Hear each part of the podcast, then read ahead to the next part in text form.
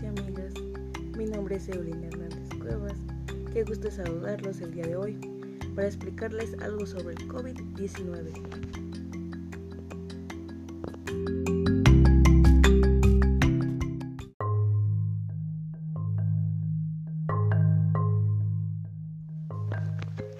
Como ya se sabe, el COVID-19 es un virus que causa problemas respiratorios en distintos niveles. Esto puede afectar a varias personas de distintas edades, ya sea desde niños, jóvenes y adultos, por lo que es importante quedarse en casa para así salvar las vidas y no contagiarse. Para eso debemos de cuidarnos mucho.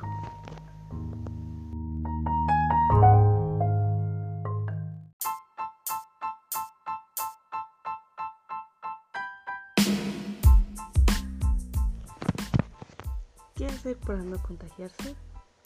Para eso, mantén la distancia social con las personas. Hay que lavarse muy bien las manos.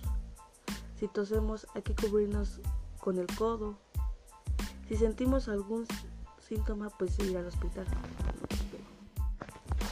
¿Qué hacer para no contagiarse?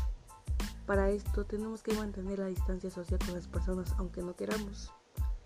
Lavarse muy bien las manos, si tosemos debemos de cubrirnos con el codo. Llamar si sentimos algún síntoma, ya que esto es como una gripa normal y no nos podemos dejar así.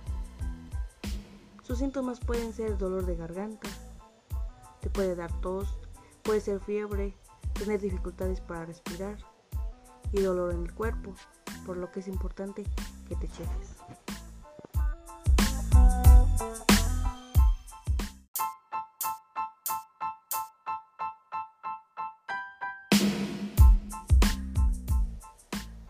Asimismo, son importantes los medios de comunicación para la difusión de la información y también para proyectar ejemplos de conductas ante esta situación.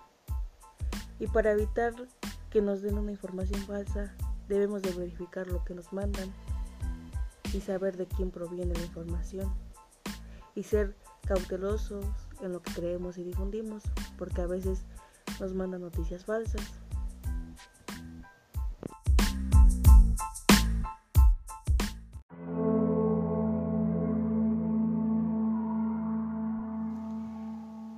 Como se puede ver, la pandemia ha traído tanto cosas buenas y tanto cosas malas. En las malas están las muertes de varias personas, el que se hayan cancelado los trabajos de las personas, ya que ellas trabajaban al día, el desabasto de los productos, la pérdida del ciclo escolar para los jóvenes y los niños, la falta de atención médica, que ya no hay mucha, pero también ha traído cosas buenas como es la unión con la familia, la creatividad que tenemos para hacer algo en casa. Ya no hay tanta contaminación, no hay tanta delincuencia y los contagios son menos porque nos quedamos en casa.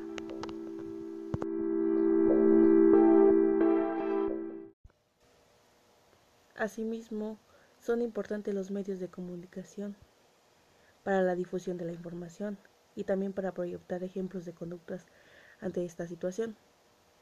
Y para evitar que nos den una información falsa, debemos de verificar lo que nos mandan y saber de quién proviene la información y ser cautelosos en lo que creemos y difundimos, porque a veces nos mandan noticias falsas.